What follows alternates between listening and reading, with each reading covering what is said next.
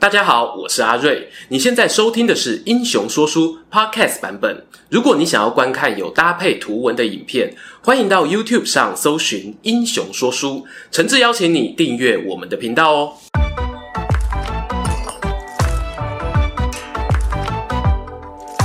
Hello，英雄说书的观众朋友，你们好，我是说书人阿瑞，替大家带来精彩的英雄故事。今天啊，这部影片呢，算是我们武田信玄三部曲的最后一章啊，要来跟大家聊聊雄踞甲斐的武田家，在失去他们的当主猛虎信玄之后，面对群雄环伺的险境，该如何杀出一条生路？如果你想要了解信玄崛起的过程，以及他壮大之后如何透过人才与军事力量积极扩张，欢迎参考我们之前的两部影片。本片呢，则会着重在信玄过世后，儿子武田胜赖要处理哪些棘手问题，以及那一场著名的长篠合战，准备好了吗？故事接着往下说。武田信玄的接班人啊，名为武田胜赖。不过呢，大家会注意到哦，他名字中没有像哥哥义信信繁那样使用武田家的通字信。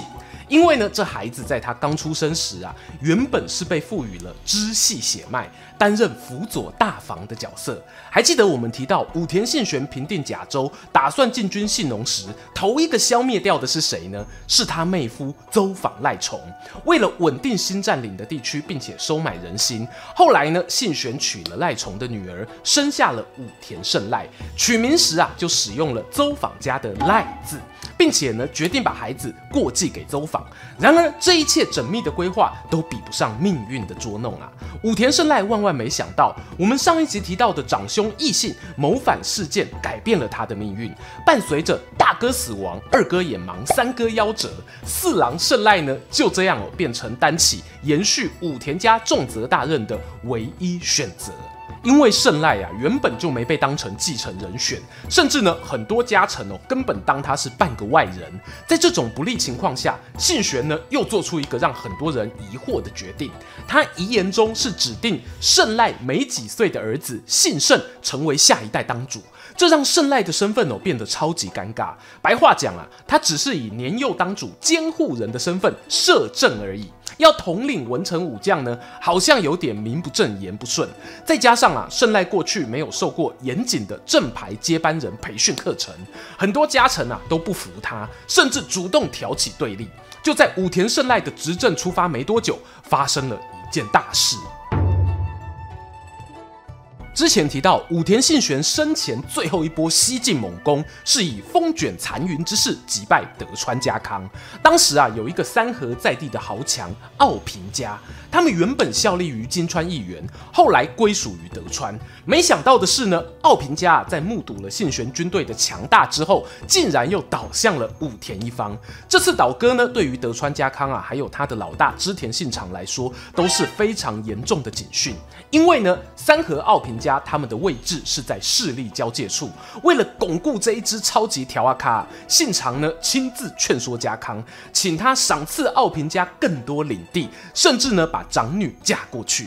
与此同时，信玄已死的传闻呢也开始泄露。奥平一族啊听到风声，就接受了提议，与德川结成亲家。新的同盟关系确立后，家康啊把他们安排在德川老巢三河的要冲长小城，作为抵抗武田家的前线。至于胜赖这边呢，听到奥平家倒戈的消息后，他的反应是呢，主动出击。公元一五七四年，武田胜赖接连打下织田信长位在美浓的明治城，以及德川家康的高天神城，控制了远江东半部。值得一提哦，这一座高天神城可是当初他老爸信玄呐、啊、指挥两万多人都打不下来的坚城哦。这让家康与信长又一次如坐针毡。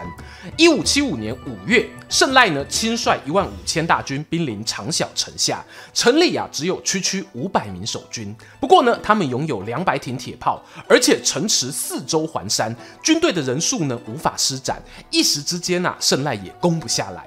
你这个 moment 这里吸干，城内粮仓呢突然传出失火噩耗，军粮库存哦瞬间拉警报，让本来好整以暇防守的奥平家呢也不得不派出秘密使者，趁着夜色潜到河水中，闪过了围城的武田大军，前往冈崎城跟德川家康求救。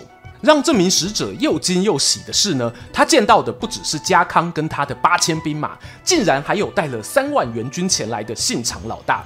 话说啊，我们上集影片有讲到，两年前信玄大发虎威西征的时候，信长不是还焦头烂额无力援助德川吗？怎么现在就亲自率领大兵前来？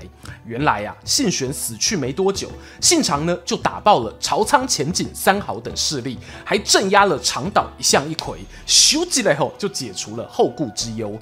这只能说啊，织田信长呢不愧是实力与运气兼具的男人。我们把镜头啊转回奥平家密使身上，他得知援军整装待发后呢，立刻要赶回长小城跟老板报告这则好消息。But 狼哦，我打刚在跪你啦，他这次呢运气不好，要进城之前就被武田军发现，逮个正着，还强迫他哦到城墙下方心战喊话，说服守军开城投降。这位使者呢，假意答应，结果来到城门前啊，他就来个脱稿演出，大声高喊：“织田与德川大人的几万援军在路上了，弟兄们一定要撑下去啊！”导演武田胜赖呢，气得七窍生烟呐、立刻命人把这个叛逆的使者处以折刑。那是一种呢，把犯人绑在木桩上哦，用长矛戳刺致死的残酷刑罚。不过这么一来呢，反而使得守城士兵同仇敌忾，打死不退的意志更加坚决了。时间来到五月十八日，知德联军抵达了距离长小城三公里左右的社乐园。当地啊，不只是平原，也有河川与丘陵。后人推测呢，信长应该早就调查过地形，才故意选择此地作为战场。哎，没错，这种挑好地点厮杀的叫做什么战？大家做回共。歼灭战就是要跟你的对手梭哈啦！这一次信长呢，完全有备而来啊，部队呢携带大量的木材，一到目的地后哦，就沿着地形筑起重重的木栅。看到敌军到来呢，武田方也连忙召开军事会议，将领们的意见啊分成三派，有一票老臣认为呢，信长本人都来了，他现在气势正旺，而且敌众我寡，应该啊先撤退。另一派呢，则认为应该加速攻城，等城池陷落后再去迎击。然而，还有一派呢，是武田胜赖掌权后启用的新人马，他们则建议呢，应该前往社乐园，跟对手打野战决胜负。为什么明明知道自家人人数上啊绝对劣势，胜赖还硬是要以己之短攻敌之长呢？有人认为哦，是信长利用地形把士兵隐藏得很好，看起来没有实际上那么多，又装成士气低迷的模样，使武田方做出误判。还有人解释呢，胜赖啊是认为信长势力还在不断膨胀，不趁现在赶快打垮，以后啊只会更困难。此外，如果从武田家内部政权稳定去思考，胜赖也很可能是期待尽快立下大功，让凡事呢拿他去跟老爸比较的重臣们服气。然而，最后一种说法，等于是要拿武田家的存亡去跟对手豪赌一把，赌赢了可保家运昌隆，赌输了嘛？史料中有提到啊。当那一场军事会议结束后，包括武田四天王在内的多名老臣都各自斟酒举杯，互相诀别，因为他们知道自己就要一去不复返了。于是呢，胜赖拨出三千兵马看管长小城，自己啊带着一万两千人前往敌军附近摆下阵势。武田方有开会，织田与德川联合军呢当然没闲着。在军纪物语里面提到，织田德川方在五月二十日会议上，家康的得力干将酒井忠次建议呢派出一支特遣队偷袭胜赖留下来围城的少量兵马。信长听了好生气呀、啊，大声呵斥：这种烂计策也敢提出来呀、啊！然而呢，据说会议结束后，他偷偷把酒井忠次找来，压低声音夸奖了一番，并且啊，要他尽快带队执行这个任务。吼吼吼，原来是为了欺敌刻意上演的苦肉计啊！姑且不论情节有没有那么戏剧化，但现在呢，能确定的史料是，信长挑选包含大量弓箭手、铁炮手在内的四千名精兵，让中次率领他们绕过武田军正面，急袭长小城外的据点。果然啊，顺利得手，不仅解除了围城危机，同时还切断了武田本队的退路。五月二十一日破晓时分，信长呢登上了家康本阵所在的山丘，下令啊全军待命，没收到通知呢，绝对不可轻举妄动。紧接着就派出族亲部队前往敌阵诱敌。武田军呢不知道啊是看到对手人数太少轻敌，又或者认为那些巨马栅太脆弱，挡不住自家的进攻，他们开始派出骑兵部队突击织田德川联军。话说当年野战时啊，用骑兵迂回对付铁炮队，可以说是标准战术哦。因为早期的火神枪呢，打完一发之后啊，要重新往枪管装火药、填弹丸，再用通条呢将弹丸压紧，放导火药进火皿，盖火盖，瞄准，开火盖。经过这么一长串龟速 SOP 呀、啊，才可以第二次的扣扳机射击。说实话哈，只要一个环节出错，铁炮队呢肯定啊被冲锋而来的骑马队给宰了。答案是呢，武田胜赖啊错估了骑兵绕过那些巨马阻碍的时间，骑马队啊纷纷倒在枪弹之下。还记得我们在《信长是未来人或穿越者》那部影片有提到。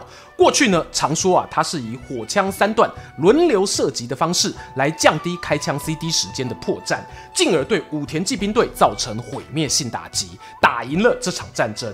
然而这件事呢，存在着一些不合理的地方哦，包括现场准备的铁炮数量只有大约一千挺，当年的战场环境是否能做到这么精准的射击？此外呢，武田家并非不知道火枪的威力哦。讲个题外话，他们自己啊也有一千挺的铁炮，并。不会比织田家少，只是呢，在弹药上可能没有那么充裕罢了。更何况，我们上集影片也说过，武田军队中呢，骑兵数量本来就没有后人想象中的那么多，就算全部被火枪击毙，还有剩余的族亲部队可以接续作战。上面提到这些呢，是想要说明，我认为长篠合战的胜负结果不完全是凭借着单一强势兵种或者单一错误选择所造成的。事实上，武田胜赖会败得如此凄惨，和他一连串的决策有关。我们把镜头啊转回第一波冲锋受挫的时间点吧。胜赖呢，他同时也收到后方长小城据点被截断的消息，大吃一惊的胜赖啊，只好咬牙指挥旗下的将士往前冲，希望望呢杀出一条血路，逆转战局。于是从第一阵到第五阵，武田的得力干将啊，一波接一波，不停往前冲击战线。无奈的是呢，结果啊都是一样的。各队近半数的人员都倒在知德联军的枪口之下，有些老臣呢不愿意部下继续牺牲，果断对自己直属的部队下达撤退命令。在军令混乱、士兵们无所适从的情况下，武田阵型整个崩溃，接下来就是惨烈的大肆屠杀。这场战役呢，从早到晚一连打了八小时，结局啊是多年培养磨练出的武田军团承受了无法恢复的致命伤害，将近一万的兵力有被一次消灭。当然，这是用近身白刃战打出的战果，其中光是武田四天王就战死三位，战功彪炳的名臣宿将领便当名单拉出来啊，更是一眼看不完。反观织田德川方面的损伤呢，几乎是天与地的差别。要说这是压倒性的大胜利哦，都不为过。最后呢，武田胜赖在几百名齐本武士的护卫下，带着剩下仅存三分之一不到的军队，狼狈逃回信浓。刚刚有说到啊，我认为长篠合战呢，不是光靠所谓铁炮威能就赢下来的战争。从织田信长的角度会发现，他从战前的准备开始，可说是做足了功课，知道啊，过去信玄训练的军队实力坚强。虽然呢，各家史料在士兵数量上哦有些出入，但信长呢，至少也是动员了两倍的士兵来压制对方。而为了应付武田骑兵队的机动性，他也早早就带了木材盖起巨马栅栏。添购了远程武器铁炮作为反制。有趣的是呢，战场发生的五月多其实正值雨季啊，一旦下雨弄湿火药，铁炮呢就会陷入无法使用的窘境。说来奇怪哦，长小河战当天呢，天空却是一片晴朗。究竟是信长具备了诸葛村夫的天变技能，或者是连老天爷都不站在武田军这一方？这真的是让人印象深刻的巧合啊！接着啊，来聊聊长小合战过后的形势吧。信长呢，挟带着挑战武田成功的气势，一举平定越前的一向一揆。石山本愿寺被迫和谈罢兵，让信长包围网完全解除。信长啊，离天下人的目标又近了一步。他的小老弟德川家康呢，则是完全掌握了三河与半个远江。至于武田方呢，一般传统印象是。长小之战打完啊，武田就一蹶不振，走向灭亡。但其实呢，武田家这时哦，整体国力还维持相当水准，而且胜赖有努力试图振作，一度还出现复兴的迹象。在内政上，胜赖发布减地政策，增加农业产量，并且呢，整修海港，推动贸易。外交上啊，他希望巩固与北条和上杉的关系。刚好呢，战后流亡中的将军足利义昭要求这三方和睦共处。于是胜赖便顺水推舟达成了愿望，他甚至还充实军备，继续向外扩张，打下了武田家史上最大的领土。当初啊，胜赖娶的信长养女早已过世，这时呢，又迎娶了北条氏康的女儿。然而，这个看似当初老爸信玄假象郡三国同盟的外交战略，在公元一五七八年三月出现了变化。这一年呐、不近女色的上杉谦信突然中风病逝，因为没有指定继承人，造成两个养子争抢大位，一个是谦信的外甥上杉景胜，另一个是北条氏康的儿子上杉景虎。双方啊开始乱斗时呢，景胜占了春日山城，景虎则跑进了御馆，形成对峙。所谓御馆呢，是上杉谦信为了迎接战败流亡的上杉宪政，在春日山城附近建的居馆。本姓长尾的千信啊，也因为认上杉宪政当老爸，才继承了上杉的姓氏和关东管领的地位。想更详细了解这一段家族故事啊，欢迎参考一下我们在千信宫影片中的介绍。就说这一场日管之乱，让千信旗下的将军们呢分裂成两个阵营，打成一团。而外部势力如北条家，自然呐、是站在自己血亲上山景虎这一方，甚至哦还邀请盟友武田胜赖出兵支援。哎。不过胜赖这时候啊，突然变成了和平大使，他派出两万名军队前进越后，没有真正开打哦，反而试图调停两造。很可惜啊，一直没有结果。在停战期间呢，原本被打得落花流水、处于弱势的谦信外甥上杉景胜一方呢，居然就趁着这时候回血复活了。东山再起的景胜呢，在一五七八年六月，直接派使者来找胜赖，开出超级优渥的条件。割让东上野，奉上黄金，有地又有钱呐、希望说服武田方倒戈，协助自己解决井虎。武田胜赖呢，同意了。哇，这种见利忘义的行为太讨厌了吧！我一开始也这么觉得啊。不过实际的外交局势呢，可能比我们现在纸上谈兵更复杂。我举个例子哦，胜赖呢，会不会是担心北条势力在上杉景虎上位后变得太过强大，包围信浓的东面和北面，导致彼此的力量失衡呢？而此时呢，其他势力也纷纷出动，想借机占点便宜。譬如德川家康啊，开始攻打武田后方的城池，让胜赖不得不把撤军放在更优先的选项。种种变化呢，都使得上杉景胜阵营赢面越来越大。知道大势已去的景虎，最后选择在一五七九年三月自尽身亡。如此一来呢，景虎老家北条的人会作何感想？都是你这个墙头草武田胜赖害的！于是他们撕毁跟武田的盟约，转去跟德川结盟。结果就是德川与北条双方合力，从东西两侧夹攻骏河，而景胜答应割让给武田胜赖的东上野，却变成一个战略缓冲地带，让武田家呢成为替上山抵挡北条的肉盾。演变成这局面哦，确实是得不偿失啊。到了公元一五八零年，当年呐、啊，胜赖风光打下的远江高天神城被德川军包围，德川方呢不打算强攻哦，就静静包围，等你吃光粮食。没想到的是呢，直到最后士兵开城投降为止，胜赖啊连一个士兵的援军也没能送过去，甚至呢连织田信长都在书信留下记录，预言呐、啊、武田家已经无力挽救这座城。这件事呢有指标性的意义哦。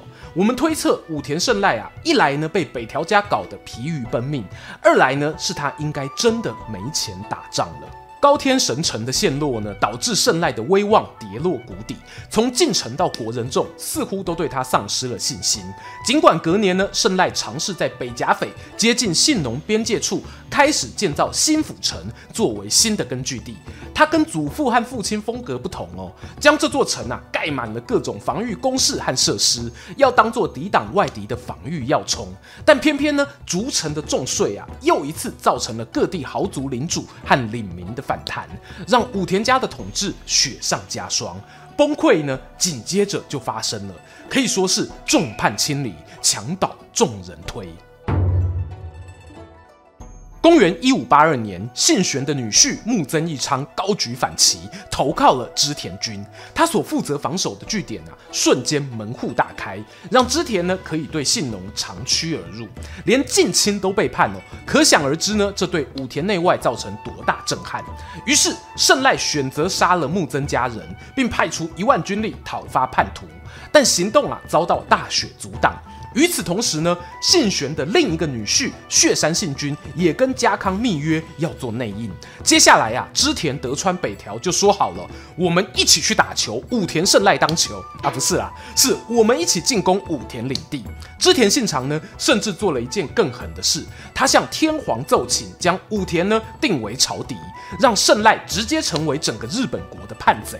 不巧的是呢，信浓边界上的浅间山还在这关键时刻，时隔多年哦，突然爆发喷火，东国百姓纷纷视为上天降下灾厄，是警告武田家要完蛋的预兆。不知道呢，武田胜赖夜深人静时会不会感叹：现在是怎样啊？连老天爷都要背刺我吗？面对三大势力的猛攻啊，武田边境的几条战线根本来不及进行有组织的抵抗，宣告不战而降。看到敌军呢快速挺进，胜赖啊只好忍痛放弃还没有修筑完成的新府城，计划弃城逃亡。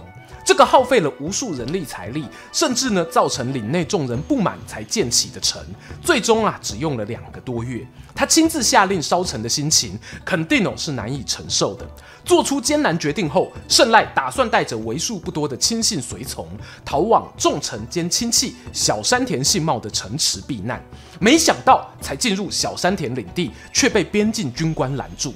原来啊，连这最后一根浮木也决定放生他，改投敌军阵营。走投无路的胜赖最后逃到了天目山，面对织田的士兵穷追不舍，只能含泪与正牌接班人儿子武田信胜和妻子一同自尽，得年三十七岁。曾经威震四方的战国大名武田家就此灭亡。盛极一时的武田家怎么会落得如此下场呢？我想谈一下关于武田的地理位置和环境。虽然呢、我们之前提过有金矿的财源，但并非没有缺点。首先呢，是四面强敌环伺，而起家跟占领的甲州和信浓地方啊，都是以山地为主，土壤相对贫瘠，生产力不算高，也没有天然的商港。武田信玄好不容易拿下一块信浓，然后在北信浓跟上山对抗了十年，获得的石膏哦不到四十万担。没错，对比于过去甲斐二十万担起家呢，是翻了三倍啊。但我们可以对照一下其他地区的大名。好比像信长花十年拿下尾张国，就是五十万石，还有一个至少值十万石的繁荣商港金岛。接下来呢，十年打下的美浓又有六十万石，半个伊势有三十万石。那你说为什么信玄一开始要打信浓呢？因为其他方向啊，包括上山、北条、金川，跟后来的德川和织田联盟，都不是早期他哦能够轻易吃下的对手。另外，像是川中岛拉锯战啊，是战国时代的经典战役，信玄和千信的巅峰对决更是为人津津乐道。但是从整个大局来看呢，这场战役的结果可能无足轻重，可以说是两个势均力敌的强将彼此消磨自己的时间、人力和资源。打个比方啦，这就像是棒球国际赛，什么日本、韩国、台湾、美国，通通在预赛被分到同一个死亡之组，还没有进决赛呢，就已经被淘汰光光了。而等大魔王织田势力成长起来后，武田的位置呢，就在第一线，面对织田的轻功，砍了后面一大大堆关东和东北大名，让他们可以慢慢准备抵抗或是决定归顺。有个解释武田家结局的说法，我认为蛮有说服力的。让我们把时光倒回武田胜赖阿公姓虎的年代。其实啊，每个我们看到的武田名臣宿将，个个都有自己的地盘和城池。有学者认为，姓虎呢得罪了一众家臣而被放逐，其实啊是因为面对各自为政的角头，试图进行一元化的集权统治。但这些地方势力根本不想放权啊，所以联合反扑，拱出儿子信玄来取代他。这场政变的结果，就是信玄作为地方分权派的共主，维持各家臣的在地利益。因此呢，刚执政的时候，信玄并不是那一种说一不二的独断领袖哦。举一个例子，武田家啊有个传家宝玉旗。那是天皇所赐的日之丸旗，意义呢类似现在的日本国旗。还有一个象征家族代代相传的荣光盔甲隼吾。按照武田家的规矩，每次碰到啊要做重大决策的时候，都要在传家宝的面前，由众臣们一起开会决定。等到有了共识后呢，作为司仪的家主会喊出一句话：“欲其损无见兆。”意思是呢，向先祖发誓哦，之后的决定啊就不可以随便更改。聪明的观众朋友啊，有没有联想到武田家整天开这种会议，很像是某种合议制呢？在这种结构下，甚至有学者大胆假设，信虎和信玄扩张时，获利最大的啊是地方豪族，而不是武田宗家。随着时间过去，信玄也渐渐发现了集权的重要性。他凭借个人攻击、威望和魅力，自己做出越来越多的决定，臣下也心服口服啊。但因为当初呢有推翻老爸的黑历史，使他无法大刀阔斧直接取消地方上的权力，收归手中，整个政权框架还是大致维持原样。信玄晚年呢，大概也发现哦，这样下去不行啊。有几次想出手夺权，但都没有做得很彻底，就收手了。等到武田胜赖接班后，哦，就完全不是那么回事。本来就很难搞的老臣们呢，依然希望维持合议制，保有自己的权限。但胜赖呢，也许啊看到了织田的例子，一心一意想要大权独揽，所以重用自己的亲信，却让老臣们更加离心离德。最终，那些还保有自己权力的属下，当然就选择了对他们更有利的一方倒戈而去。武田政权啊，也就分崩离析，以让人错愕的速度瓦解了。当然啦，信长呢，再怎么说也是魔王级的大名。我们介绍过他的各种革新眼光与独到商业观，拿他来做比较啊，输了就说武田家能力很弱，这当然是不太公平的。只是非常可惜，武田家后期最直接的敌人就是信长。不止在当年哦，他们无法摆脱败战灭亡的命运。往后几百年的学者啊、历史爱好者讨论的时候，也很自然的拿这两家做对照。最讽刺的是什么呢？我们觉得武田胜赖运气很背，对吗？其实哦，在他灭亡后短短三个月，信长仿佛好运用完了一样，也遇上了本能寺之变而身亡，最后没能亲手完成统一大业。要是本能寺早一点发生，会不会武田家还有继续中心翻身的机会？这个答案啊，照惯例就留给观众朋友想象了。听完今天的故事，你觉得胜赖可以在哪些时机点逆转求生呢？欢迎哦，各位在底下留言跟我们分享，也邀请大家不吝订阅英雄说书频道、穿越时空巴士副频道，追踪说书人阿瑞的 Instagram，我会在那边分享更多说书日常，期待和你们下次空中再见。喜欢今天的故事吗？画面右边还有更多推荐影片可以追哦。诚挚邀请您动动手指订阅我们频道，打开小铃铛，选择接收全部消息，还有每周固定直播的副频道《穿越时空巴士》等你一起来上车。如果你还想要给我们更多鼓励，也可以扫描加入会员 QR Code，用每个月一杯咖啡的钱赞助团队创作更多好故事。我们下次见。